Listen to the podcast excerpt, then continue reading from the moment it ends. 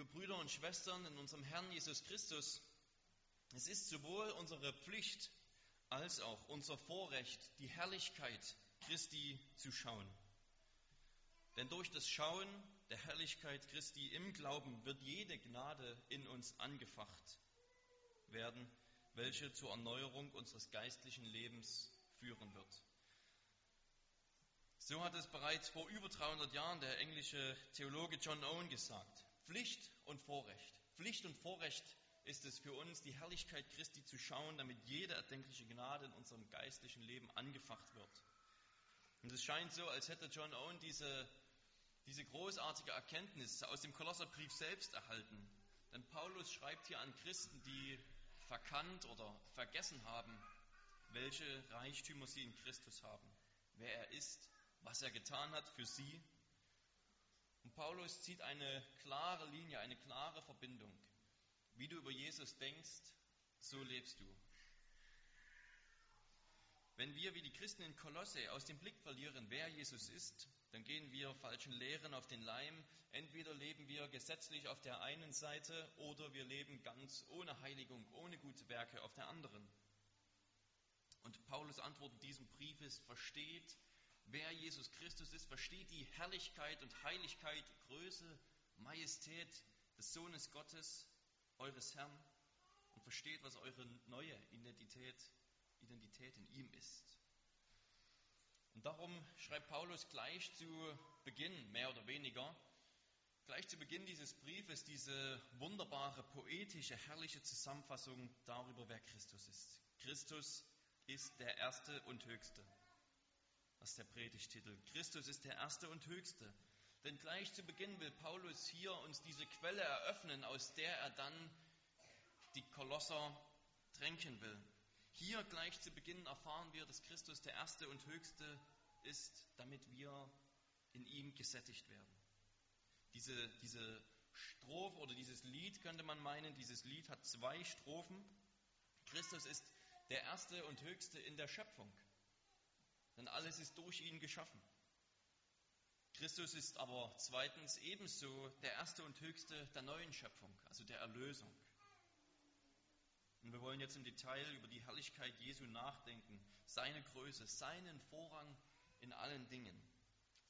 Und dann in einem dritten Punkt Anwendungen aus dem Kolosserbrief selbst sehen, wo Paulus einmal deutlich macht für uns, wie eng wirklich unser Leben mit der Person und dem Werk Jesu verbunden sind.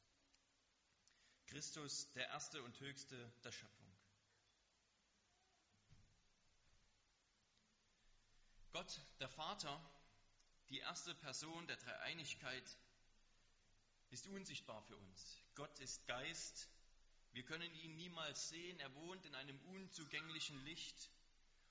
Aber Jesus Christus ist das Ebenbild des Vaters. Johannes selbst schreibt im, gleich im ersten Kapitel seines Evangeliums, niemand hat den Vater je gesehen.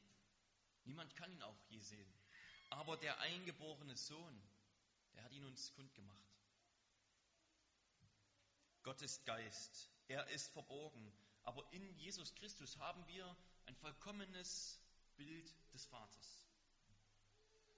Mit anderen Worten, wenn du die Evangelien liest, wenn du die Briefe liest des Neuen Testamentes und wenn du liest dort, wie Jesus Christus ist, was er tut, wie er geduldig ist, wie er barmherzig ist, wie er gleichzeitig vielleicht zornig und heilig gegenüber den Bösen ist, dann liest du damit auch, wie der Vater ist.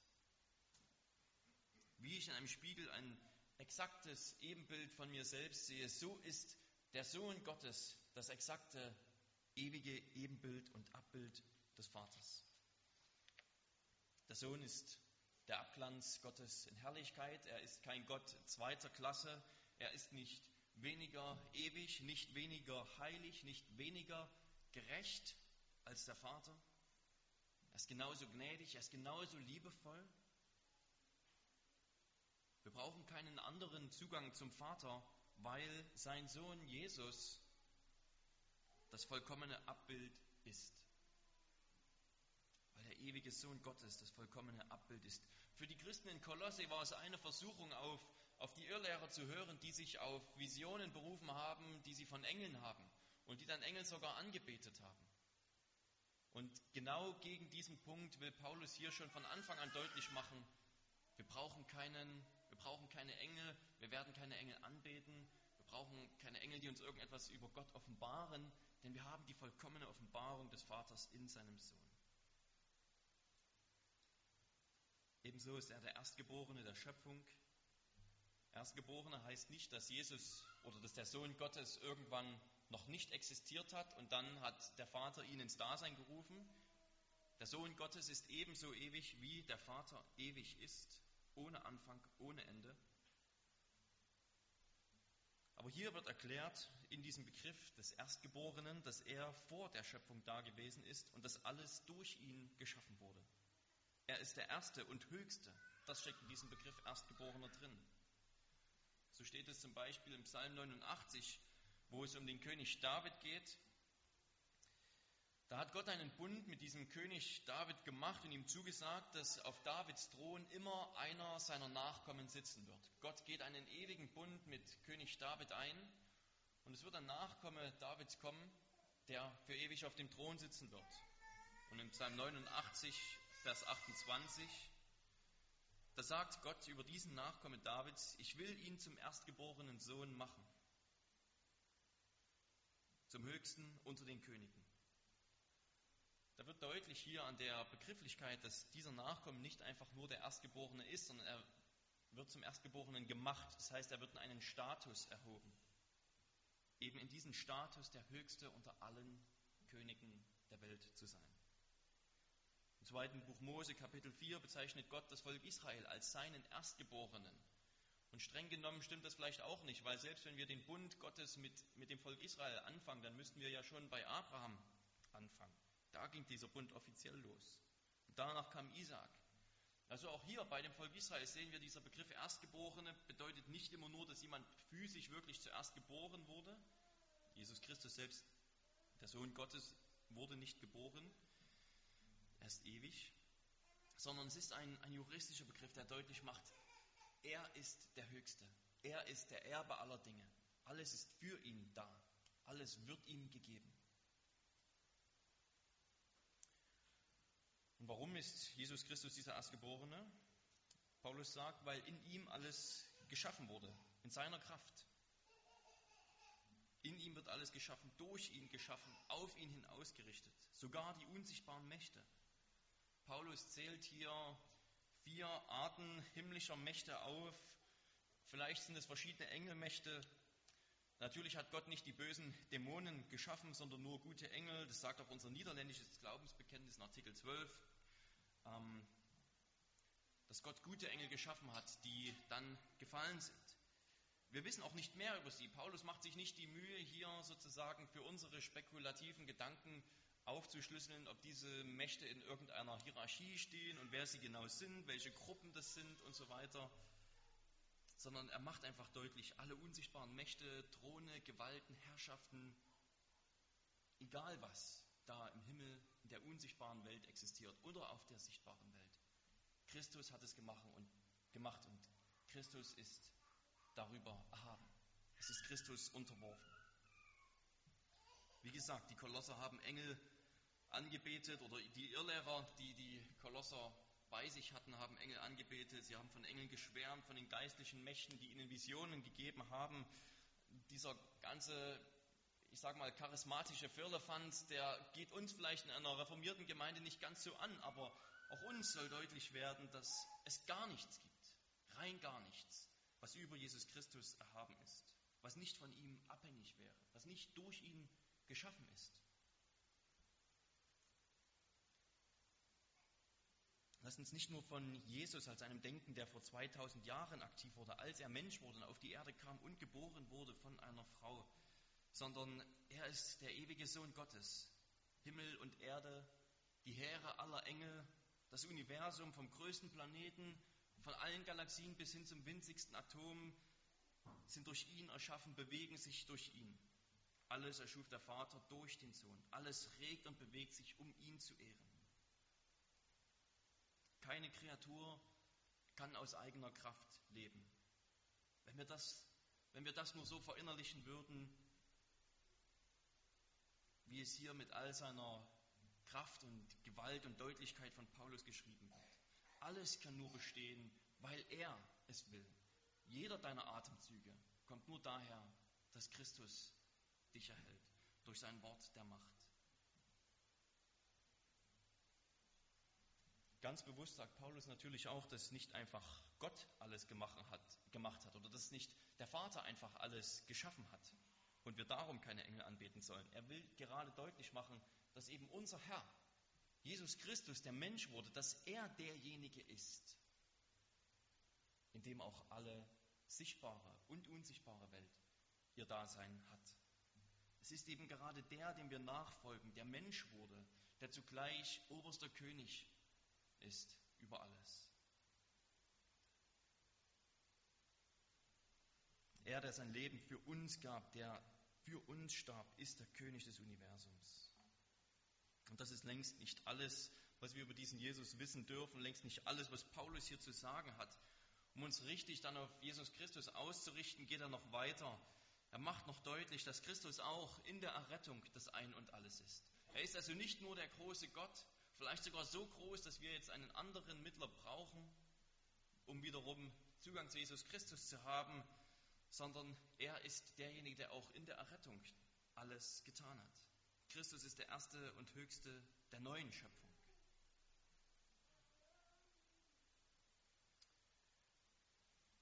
Königliche haben über alle Gewalten, alle unsichtbaren Mächte,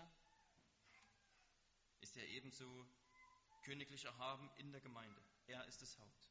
Er hat die Autorität, seinem Wort ist zu folgen, sein Wille ist zu tun. Das gilt nicht nur für Kolosse, das gilt nicht nur für Heidelberg, das gilt für die Kirche aller Zeiten. Jesus Christus ist ihr Haupt. Und Vers 18 bietet hier wieder die Begründung, warum Jesus diese Position hat. Warum ist er so erhaben? Warum hat er das Sagen? Und wie schon in der ersten Strophe geht es wieder darum, dass er der Erste und Höchste ist. Er hat den Vorrang in allen Dingen. Er ist der Anfang, heißt es, der Erstgeborene aus den Toten. Ich denke, dass hier in diesem Vers, in diesem Wort, das, der zeitliche Begriff schon etwas dominanter ist. Er ist der Erste, der vom Tod zu ewigem Leben auferstand. Natürlich haben wir Beispiele in den Evangelien, wo Jesus Christus selbst Menschen wieder von den Toten auferweckt hat. Lazarus ist ein Beispiel. Aber Lazarus wurde in diesem Fall nicht zu ewigem Leben auferweckt. Er wurde auferweckt und er musste wieder sterben. Aber als Christus auferstand, ist er zu ewigem Leben auferstanden. Da ist er nicht nur noch einmal wieder physisch ins Dasein gekommen, um dann vielleicht später nochmal zu sterben, so wie Lazarus und so wie andere Beispiele, die wir aus den Evangelien kennen, sondern er ist auferstanden zu einem unvergänglichen Leben. Er wird nicht mehr sterben. Und jeder, der ihm folgt, wird dieses ewige Leben haben. Auch hier ist es wieder ein ein unglaublicher Gedanke, an den wir uns leider so sehr gewöhnt haben, dass der Tod scheinbar ein unbesiegbarer Gegner ist. Ich stelle mir das gerne wie in einem Westernfilm vor. Ich denke, die meisten von uns, die wissen, wie so ein Western abläuft. Es gibt immer einen finalen Kampf. Und bei diesem finalen Kampf stehen die zwei Erzfeinde sich Auge in Auge gegenüber. Beide haben die Hand schon am Revolver. Irgendwo im Hintergrund läutet eine Glocke oder eine kleine Spieluhr, gibt Musik von sich. Und in diesem Moment, wo die Musik aufhört oder wo der letzte Ton der Glocke geschlagen hat, da wird geschossen. Und wir können uns den Tod als einen vorstellen, der schneller ist als alle. Wir können uns den Tod vorstellen als den, den besten Revolverhelden. Niemand zieht so schnell wie er. Niemand gewinnt gegen den Tod. Er ist ein unbesiegbarer Gegner. Jeder Mensch muss an ihm vorbei und jeder Mensch wird von ihm erschossen. Jeder Mensch scheitert. Jeder Mensch stirbt. Der Tod kriegt jeden. Wir haben uns nicht nur an den Tod als eine, als eine allgemeine Tatsache gewöhnt, sondern ganz konkret an die Tatsache, dass wir sterben müssen, dass jeder Mensch sterben muss. Am Ende steht immer der Tod. Und auch wir sterben, wenn der Herr nicht vorher wiederkommt. Alle werden sterben. Der Tod ist der beste Schütze. Er gewinnt. Doch dann besiegt Gott den Tod durch die Auferstehung Jesu Christi. Dann kommt der, der den Tod besiegt. Der, der schneller zieht als der Tod. Jesus bleibt nicht im Tod, sondern er steht auf zu neuem Leben. Und das bedeutet nicht weniger, als dass der Tod stirbt. Jesus lebt ewig. Das bedeutet zum einen, dass er eine ganz neue Qualität hat. Das ewige Leben bedeutet vor allem erstmal Qualität, dass wir in ungebrochener Gemeinschaft mit dem dreieinigen Gott leben. Aber es bedeutet auch, dass wir leben und leben und leben und leben und leben und es gibt kein Ende. Am Ende steht nicht der Tod. Denn Jesus Christus hat ihn besiegt. Der Tod ist verschlungen vom Sieg. Und Jesus ist dieser Erstgeborene. Das heißt, mit anderen Worten, er ist nicht der Letzte. Viele werden ihm folgen. Ja, auf Erden werden auch wir Gläubige noch sterben. Das bringt auch Trauer mit sich, aber zugleich ist dieser Tod nur der Übergang ins ewige Leben, wo der Tod nicht mehr am Ende steht, wo es am Ende kein Ende gibt, wo Christus selbst, der das Leben ist, das Ende ist. Er ist Anfang und Ende, Alpha und Omega. Wir werden ihm folgen ins Leben.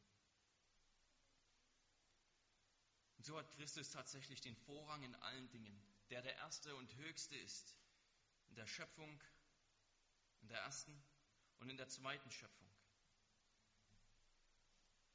Der Erste und Höchste, dem alle folgen. Der Erste und Höchste, der den Weg geebnet hat zum Vater.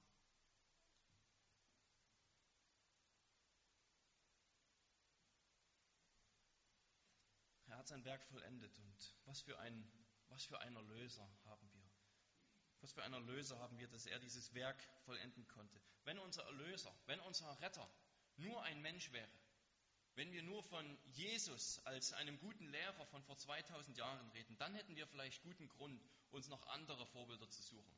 Dann hätten wir einen guten Grund, uns noch nach anderen Philosophien des Lebens umzuschauen, wie es hier von den Kolossern dann in Kapitel 2 heißt, dass sie Philosophien und falschen Lehren nachlaufen, den Philosophien dieser Welt. Aber wenn unser Erlöser ein Mann ist, der der wahre, ewige, vollkommene Gott ist, was suchen wir nach Erfüllung außerhalb von ihm? Was suchen wir nach Heil außerhalb von ihm? Was suchen wir nach irgendeinem geistlichen Segen außerhalb von ihm? Sei es in Visionen, sei es in irgendwelchen unmittelbaren Gottesbegegnungen, dass wir ihn in uns reden und spüren, hören und was es nicht alles gibt. Was suchen wir woanders als bei seinem Wort, wo er die Worte des Lebens zu uns gesprochen hat? Es gibt nichts. Die ganze göttliche Fülle wohnt in ihm. Das ist dieser Punkt. Christus hat gewonnen und Christus ist ausreichend. Er hat den Vorrang an allen Dingen, denn in ihm wohnt die ganze Fülle Gottes. Die Schlachterübersetzung schreibt hier, dass es Gott gefiel, alle Fülle in ihm wohnen zu lassen. Im Griechischen ist das nicht ganz so leicht. Vielleicht sollte es besser heißen, dass es der ganzen Fülle gefiel, gefiel der ganzen göttlichen Fülle gefiel, in ihm zu wohnen. So wird es dann nochmal in Kapitel 2, Vers 9 gesagt.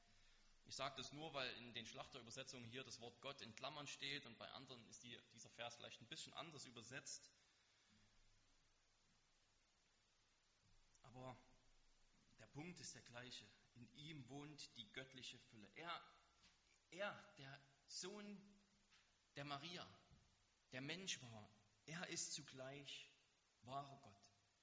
Wir brauchen nicht noch etwas anderes neben ihm, denn in ihm wohnt die ganze göttliche Fülle. Ganze wahre Vollkommenheit Gottes. Mit aller Macht, Liebe, Barmherzigkeit, Geduld, Gnade, Weisheit. Sie wohnt in ihm. Er ist der Gott mit uns.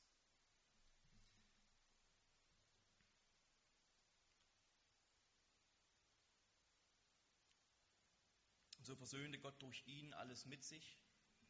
Wie soll es auch anders sein, wenn in ihm, dem Menschen Jesus Christus, gleichzeitig alle göttliche Fülle wohnt? Wenn er wahrer Mensch und wahrer Gott ist, wie sollte er dieses Ziel nicht erreichen?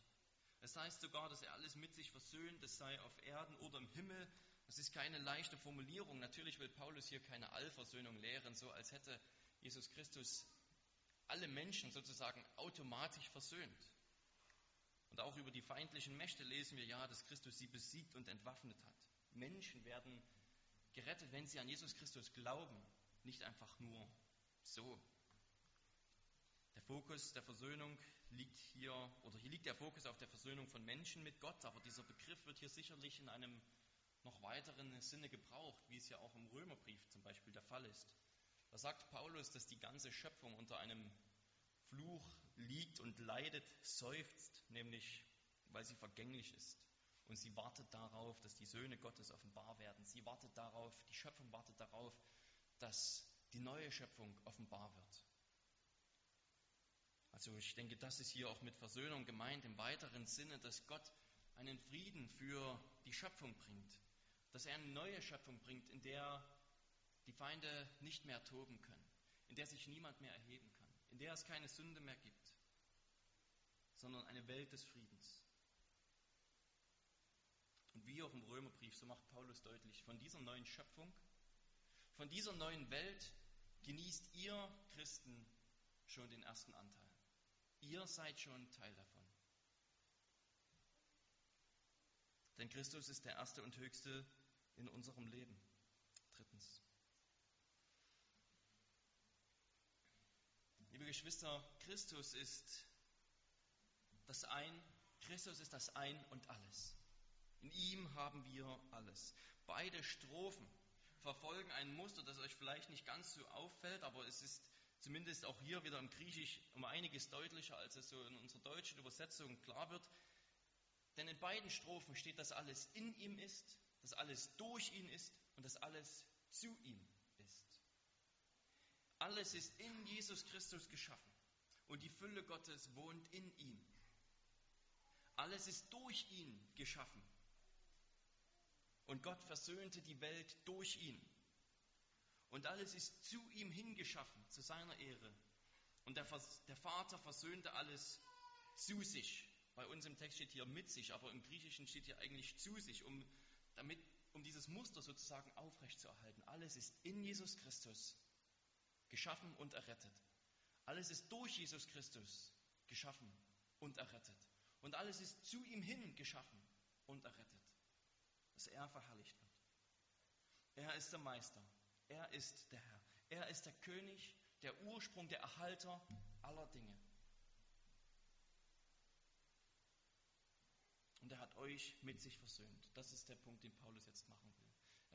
Er schreibt dieses wunderbare Lied oder diese, dieses wunderbare Gedicht hier rein, um deutlich zu machen, dass Christus wirklich hoch erhaben ist. Der Erste und Höchste in allen Dingen.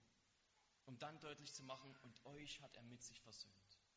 Darum wendet euch nicht wieder anderen Dingen zu. Darum bleibt bei ihm, denn er kam zu euch. Unser Katechismus sagt ja auch, dass der wahre Glaube nicht nur in der Erkenntnis und im, oder das wahre Glaube nicht nur die Erkenntnis und das Vertrauen ist, dass Gott andere Menschen gerettet hat, dass das Evangelium anderen gilt, sondern auch mir.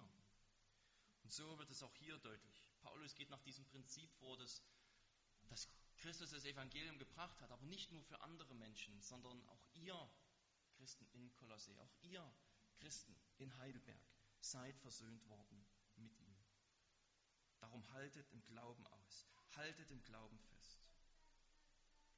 Es ist absolut bemerkenswert, wie hier der vollkommene Gott dargestellt wird.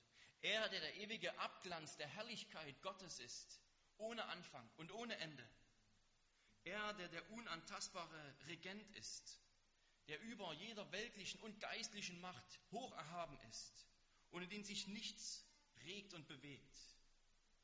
Er ist gleichzeitig der wahre Mensch.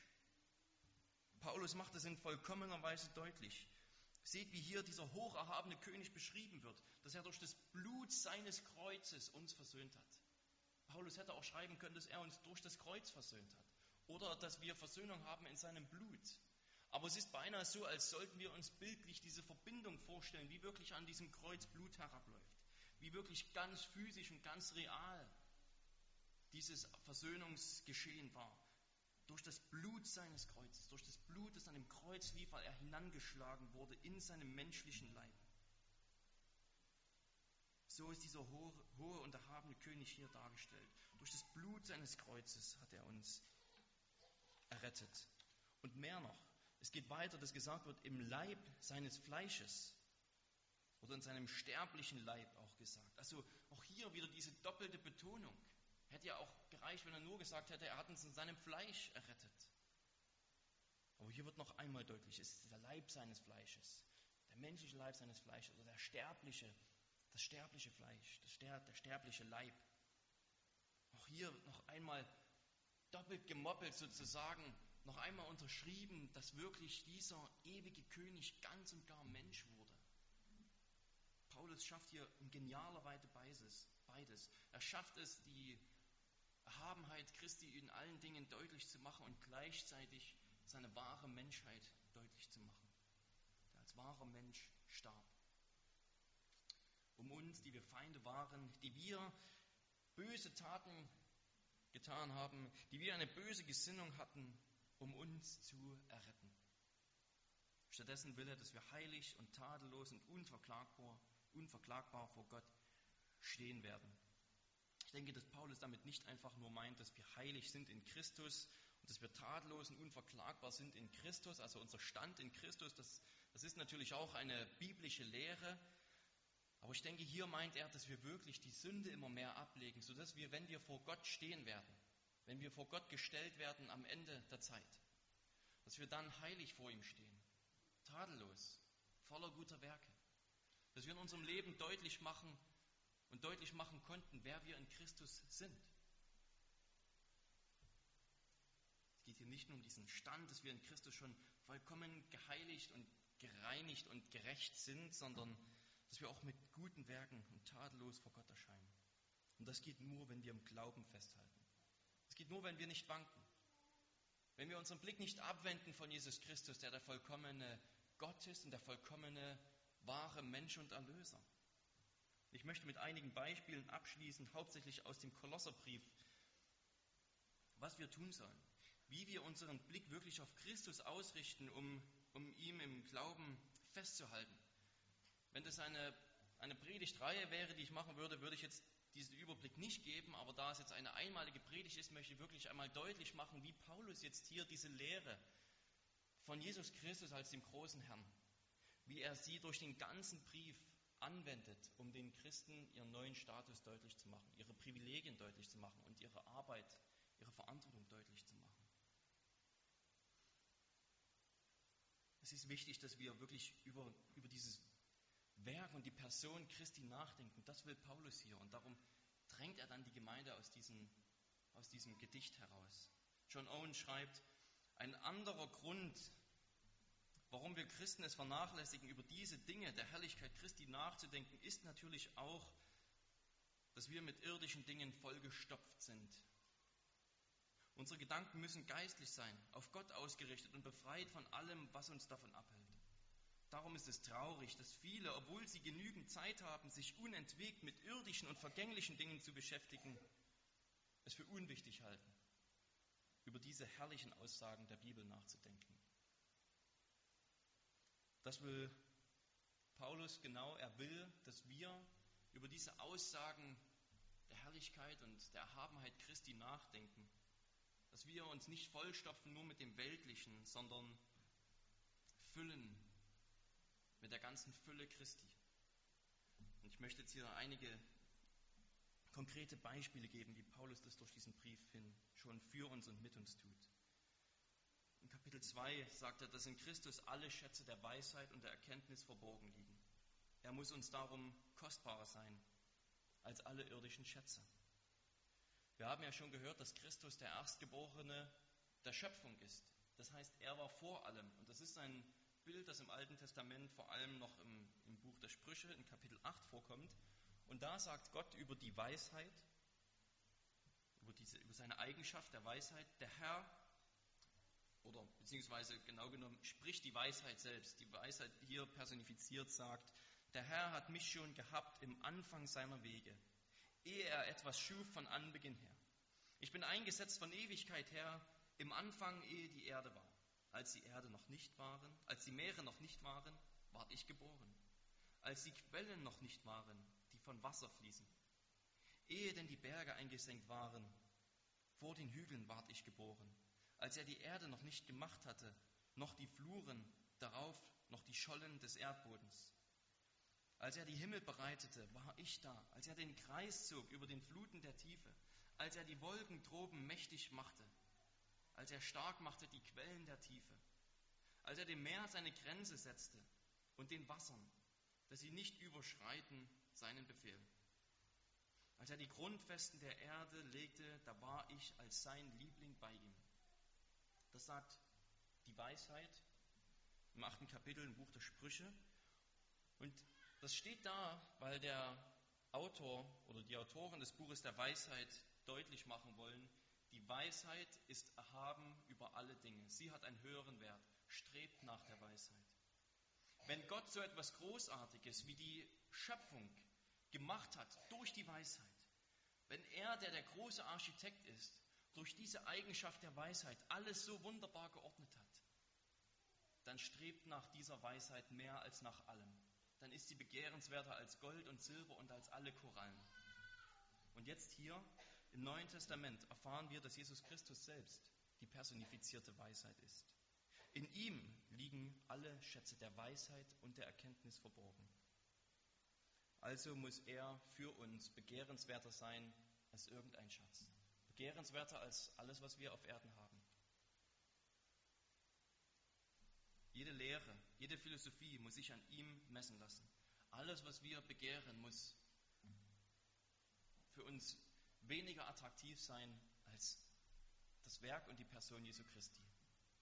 Das heißt nicht, dass wir nicht die, das heißt nicht, dass wir nicht die Freuden dieser Welt genießen dürfen mit allem Schönen, was Gott uns in ihr schenkt. Aber das heißt, dass dieser Schatz Jesu Christi wertvoller ist als alles, was wir hier haben. Und das sollte sich in unserem Leben deutlich machen. Zweitens, in Christus ist die ganze Fülle Gottes leibhaftig da und Mensch geworden. Darum besteht geistliches Wachstum nicht darin, dass wir uns von der Schöpfung wegbewegen, dass wir asketisch leben oder dass wir Mönche werden. Paulus schreibt in Kolosser 2, Vers 16, so richte euch nun niemand wegen Speise oder Trank. Dann fügt er noch andere Sachen hinzu, nicht wegen bestimmter Neumonate, äh, Neumonde oder, oder Sabbate oder Feiertage, weil die Kolosser eben diesen falschen Lehrern auf den Leim gegangen sind, die gesagt haben, wir müssen uns von der Schöpfung fernhalten, in der Schöpfung ist etwas Böses und ich sag mal, wir wachsen wirklich geistlich und wir blühen geistlich auf, wenn wir diese bestimmte Sache nicht trinken, wenn wir dieses bestimmte Essen nicht essen, äh, wenn wir uns an bestimmte Feiertage halten, irgendwelche Mondfeiertage oder was weiß ich nicht, was sie da alles hatten damals. Aber in Jesus Christus ist wirklich Gott Mensch geworden. Er kam in die Schöpfung und macht damit auch deutlich, die geschaffene Welt ist nicht an und für sich böse. Die Schöpfung ist nicht böse. Speise und Trank sind nicht böse, sondern häufig nur, was wir daraus machen. Drittens, deine ganze Identität, die du hast, du selbst bist in Christus gestorben. Du bist mit ihm auferstanden. Kolosser 2, Vers 12. Du bist mit ihm in der Taufe gestorben. Also bedenke deine Taufe. Wie richten wir uns auf Christus aus? Wie lernen wir aus dieser ganzen Fülle des, des Werkes in der Person Christi zu leben? Indem wir auf unsere Taufe blicken, wo uns deutlich gemacht wurde, ihr seid mit ihm gestorben. Ihr seid mit ihm auferstanden. Lebt als diese neue Menschen. Legt darum alles Böse ab, was zu eurer alten Natur gehörte. Legt das neue Wesen an. Viertens, in gewisser Weise bist du sogar mit Christus schon aufgefahren. Kolosser 3, Vers 1 sagt Paulus, ihr seid nun mit Christus auferweckt, oder seid ihr nun mit Christus auferweckt, so sucht, was droben ist. Sucht, was droben ist. Wo der Christus ist, sitzen zur Rechten Gottes. Trachtet nach dem, was oben ist, nicht nach dem, was auf Erden ist. Denn ihr seid gestorben und euer Leben ist verborgen mit Christus in Gott. Wenn aber Christus euer Leben offenbar werden wird, also am Ende der Zeit, wenn er wiederkommt, dann werdet auch ihr offenbar werden mit ihm in Herrlichkeit. Christus, unser Leben wird offenbar werden. Unser Leben ist in ihm verborgen. In ihm, der zur Rechten Gottes sitzt. Und darum sagt Paulus, seid auf das Himmlische gesinnt. Denkt darüber nach, dass Christus, euer Herr, mit dem ihr so eng verbunden seid, dass er schon zur Rechten Gottes sitzt und ein ewiges Leben hat dass er euer Leben ist und offenbar werden wird. Und er zieht daraus die Schlussfolgerung dann in Kapitel 3. Darum könnt ihr nicht mehr für euch selbst leben und diese irdischen, sündigen Dinge tun. Legt jede sexuelle Unreinheit ab, jede böse Leidenschaft, jede Begierde, die Habsucht, allen Zorn, die Wut, das Lästern, das, un, das anzügliche Geschwätz. Und seid stattdessen erfüllt mit Güte, Demut und Liebe. Fünftens, in Christus wohnt die ganze Fülle. Darum lasst das Wort Christi reichlich unter euch wohnen. Stärkt und ermutigt euch gegenseitig mit Psalmen, Lobgesängen und geistlichen Liedern, sagt Paulus.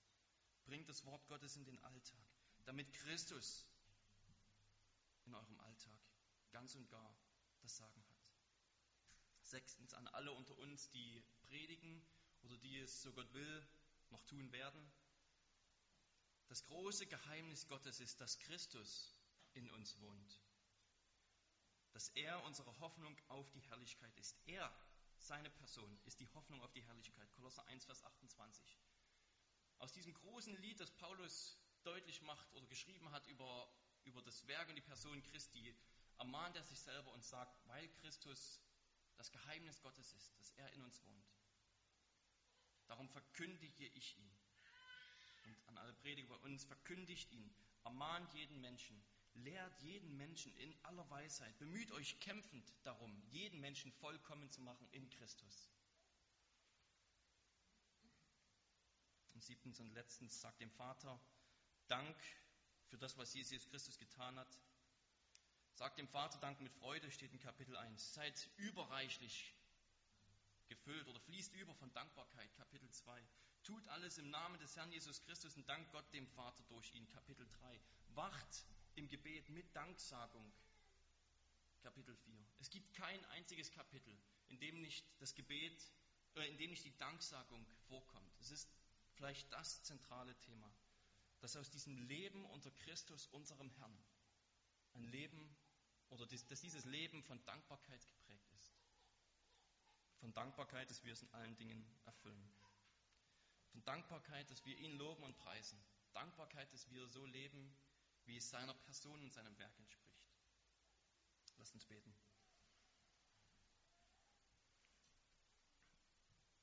Allmächtiger, lebendiger Gott und Vater, wir danken dir dafür, dass du uns nicht in unserer Finsternis, der Finsternis unseres Verstandes, der Finsternis unseres Lebens allein gelassen hast, sondern deinen ewigen Sohn, der Abglanz deiner Herrlichkeit ist, offenbart hast, um uns in ihm zu erleuchten und ewiges neues Leben zu geben. Ja, wir loben und preisen dich, Herr Jesus Christus, der du erhaben bist über allem, über alle sichtbare und unsichtbare Welt, alle geistlichen und weltlichen Mächte, der du als König thronst in Ewigkeit und Erhalter aller Dinge bist und gleichzeitig Mensch wurdest, gestorben bist, dein Blut vergossen hast für uns. Lass uns im Glauben ausharren. Lass uns festhalten an dem, was du für uns getan hast. Und lass uns verstehen, mehr und mehr, wie du als unser Leben, unser ganzes Dasein prägst, wie unser Denken, Fühlen, Reden, Handeln davon geprägt sein muss, dass du unser Herr bist und dass du unser Herr, der König der Könige bist.